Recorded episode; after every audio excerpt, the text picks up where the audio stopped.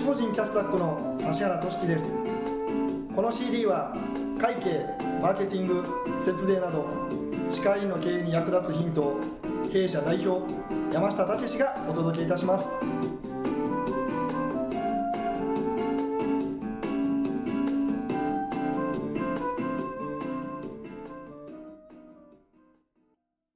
今回のテーマは新型コロナウイルスについて今歯科医院が取るべき対策パート2という内容でお送りします。山下先生よろしくお願いいたします。よろしくお願いします。します。前回があの新型コロナウイルスについての歯科医院の対策としてまずあの手元の現金を手厚くしていきましょうという、まあ、融資の話だったと思うんですけどあのそれ以外で歯科医院が取るべき対策っていうのは他に何かありますか？はい、まあ、今回はもう前回に引き続き、まあ、コロナウイルスについて、まあ、歯科医院がどういうふうなことをしていったらいいのかっていうところのお話をしていこうと思うんですけれども、はい。まあ、今もお客様からの相談ももうほとんどがもうコロナでこう売り上げが落ちてるもしくは資金繰りが悪くなってる、まあ、その中でどういうふうなことをしていったらいいのかっていうところが、まあ、多分ほとんどじゃないかなと思うんですよね。はい、で前回の収録があれ確か4月の頭ですかね。そうですね、はい、でそこからあの時は多分そんなになんか大きなダメージしか受けてないですよねみたいな話をしてたんですけど、はい、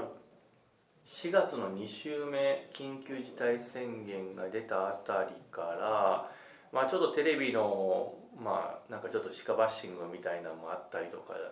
まあ、いろんなこうニュースがあったりとか、まあ、いろんな要件が重なって歯科医院の売上高がそこからやっぱり4月5月は大きく落ち込んでると思うんですよね。そうですね。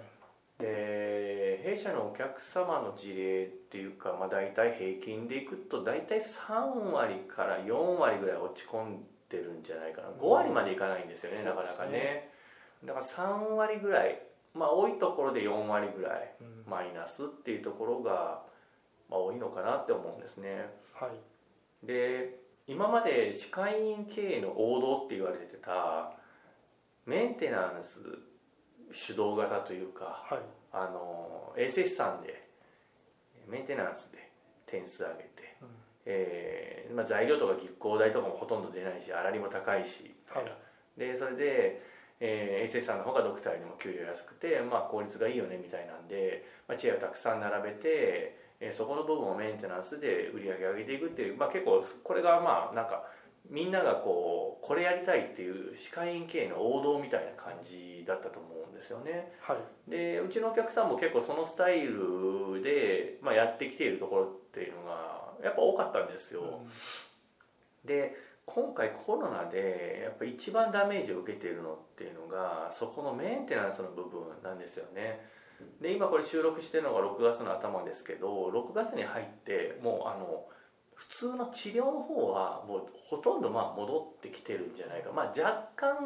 まあ、新刊とか、まあ、少し減ってる部分があるんですけど、まあ、ほぼ治療の方は戻ってきてるんじゃないかなと思うんですけど、はい、やっぱメンテの部分がまだ戻ってきてないんですよね。うん、ですんでおそらく衛生士さんの枠で売り上げを結構上げてたっていう歯科医院さんについてはまだ、えー、6月7月とまあ、売り上げがもしかすると去年に比べて、まあ何何十パーセントかこうダウンする可能性っていうのがあるんじゃないかなと思うんですね。で前回はまあそういうふうな時のためにまずは手元の資金、えー、とりあえずそれを厚くしておきましょうという話をしてたかと思うんですよね。で、まあ、これはあの、まあ、メルマガとか読んでいただいている方はご存知だと思うんですけれども、まあ、ワクチンとか治療薬が出たら、まあ、これ一発でこれはもうゲームセットなんですよねこれで一発でゲームチェンジであのガラッと変わるんですけれどもただそれがいつになるか分かんないっていうことなんですでまあ第1波が今回来て第2波第3波が来るんじゃないかみたいな話があったんですけれどもえっと、これ星野リゾートの星野さんがおっしゃってたことはもうあの今観光業が一番ダメージやっぱ受けてるんですよね。はい、で観光業ってじゃあまあ元に戻らないんじゃないかみたいな話があるんですけれどもその星野さんがおっしゃってたのは第1波に比べると第2波第3波っていうのはみんなもう今回の自粛とかまあ、このコロナとの付き合い方っていうのを分かってきてるので前ほどの爆発的な感染がない、うん、第2波についてはそこまでいかない。で第3波についてはもっとそこまでいかないみたいな感じでどんどんどんどんみんながそのコロナとのその付き合い方っていうのがうまくなることによってその例えば自粛要請の期間であったりとか、そのまあ、どれぐらいのこう割合で外に出たらダメだとか、そういったところについてだんだんだんだん緩やかになってくるんじゃないかみたいな予想をされてたんですよね。はいうん、ですので、まあ、今回がだからやっぱり4月5月っていうのが歯科医院でもそうなんですけどおそらくえー1年で見たら一番今回は落ち込みが多分大きい時だと思うんですよ。で、まあ、これからも確かに第2波第3波ってある可能性は全然もちろんあるんですけれどもただおそらくそこの時に、えー自粛要請で例えば前回みたいに長い期間誰もまあ外に出れないみたいな感じにはならないんじゃないかみたいな話がなってるんですね。はい。でもそれはあくまで予測なので、あのまあ、最悪の事態を想定してやっぱり経営っていうのをやっておかないといけないと思うので、はい。まあ、この手元の資金をしっかり、まあ、流動性を、まあ、持っとくっていうのは、まあ、もちろん大事だと思いますので、はい。まあ、融資はしっかりと早めに、まあ、あの手をつけておくということが大事だと思うんですね。はい。であとは今あのいろんな助成金とかがあるじゃないですか。うん。うん、こういったのをしっかりとキャッチアップしてもうもらえる金はもう全部もらうぐらいの気持ちではい。あの取りに行くっていうような姿勢がいると思うんです、はい。うん、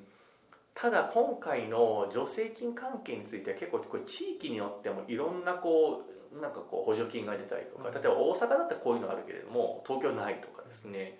えーそういうのが結構あるんですよね、はい。でもっと言うと今度業種によっても違ってて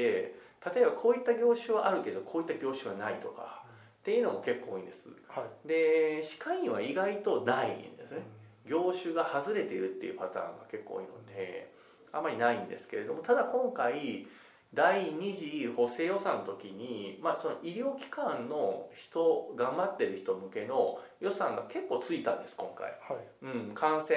防止対策のために、えー何かこうこう投資とか、えーそういったのをしたらなんか100万円とかですねえーあとその歯科医院でこう働いてくれてる人にこうなんか5万円とかなんかなんかいろんなその補正予算が今回ついたんですね医療機関向けに。はい。だから今までは医療機関ってなんかこう行ったらダメだみたいな感じで、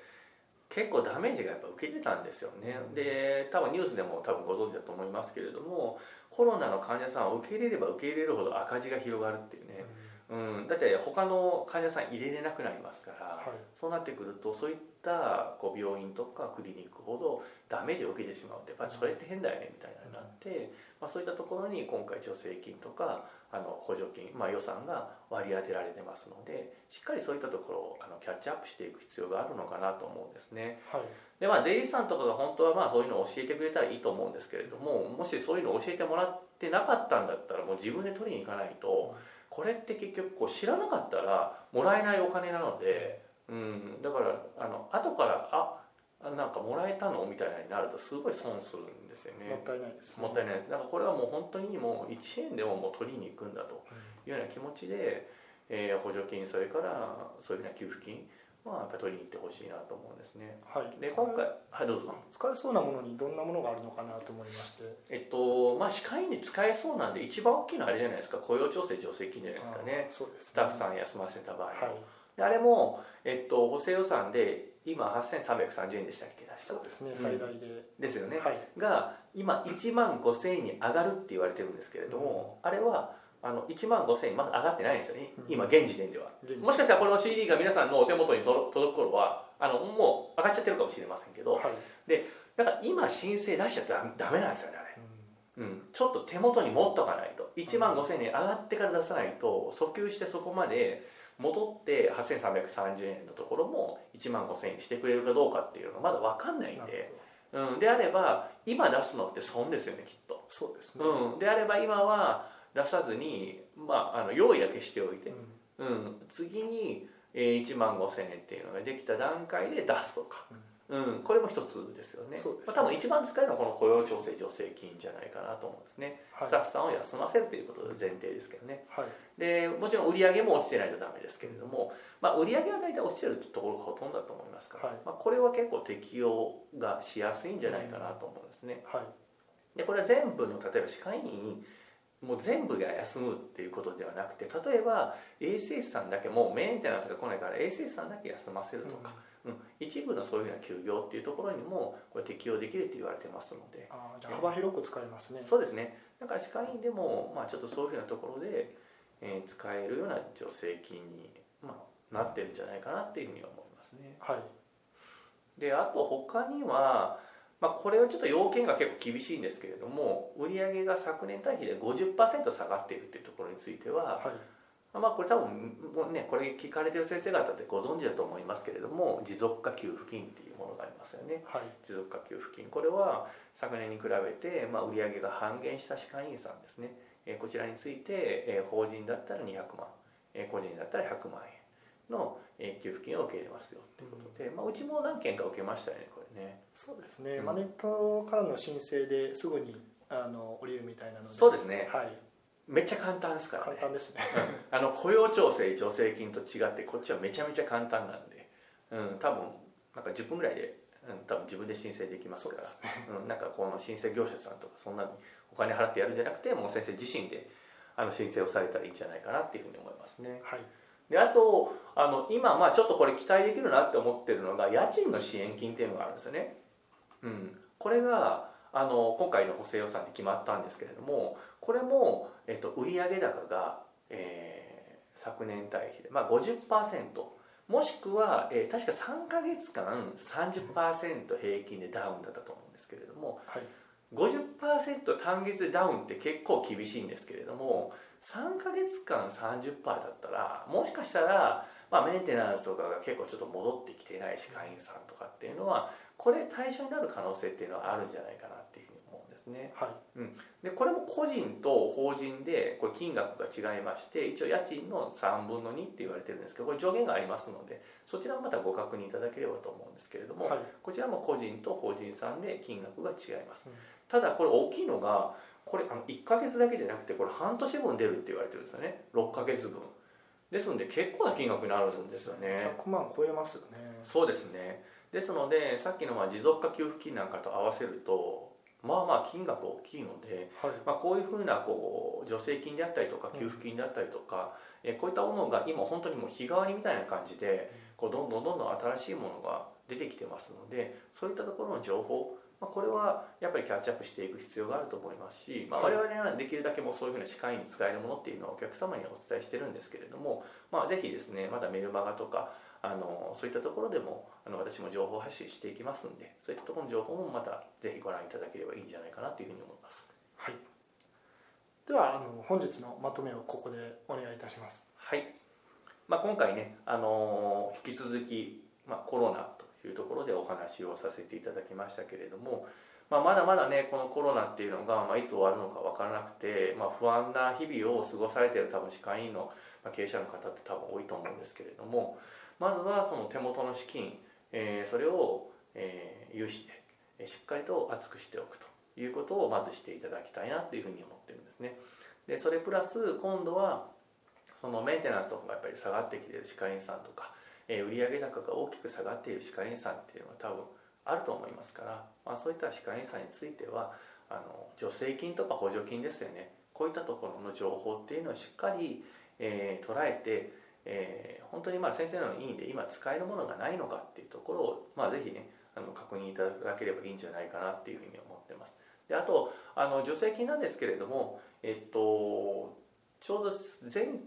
先月ですねあの ADI.G さんっていうところで私セミナーをやってきたんですけれども、はい。あのウェブセミナーですね。でこれの、えー中でもうお話ししたんですけれどもちょうど AI.G さんの方でなんか助成金診断みたいなのをやってらっしゃって、はい。確かなんかそのウェビナーとかを登録した方については無料であのいくつかのチェック項目をチェックするだけでその先生のところで使えるようなあの助成金補助金、えー給付金、はい。えーこういったものをチェックしてくれると。でさらに、えーそれの専門のシャロさんとかもご紹介してくれるみたいなサービスがあるんで、まあ、そういうようなサービスもあのもし全然そういうようなこう情報とかが入ってこないような先生は、ぜひ使っていただいたらいいんじゃないかなというふうに思います、ありがたいサービスですね。そうですね。よくわかりました。今回は新型コロナウイルスについて今歯科医院が取るべき対策パート2というテーマでお送りいたしました山下先生ありがとうございました。ありがとうございました。皆さんいかがでしたでしょうか？本日学んでいただいたことをぜひ明日からの歯科医院経営に生かしていただければと思います。この CD は歯科医院専門の会計事務所税理士法人キャスタックがお届けいたしました。より詳しいお話を聞きたい場合はフリーダイヤル0120-969-819フリーダイヤル0120-969-819までお電話ください。それではまたお耳にかかりましょう。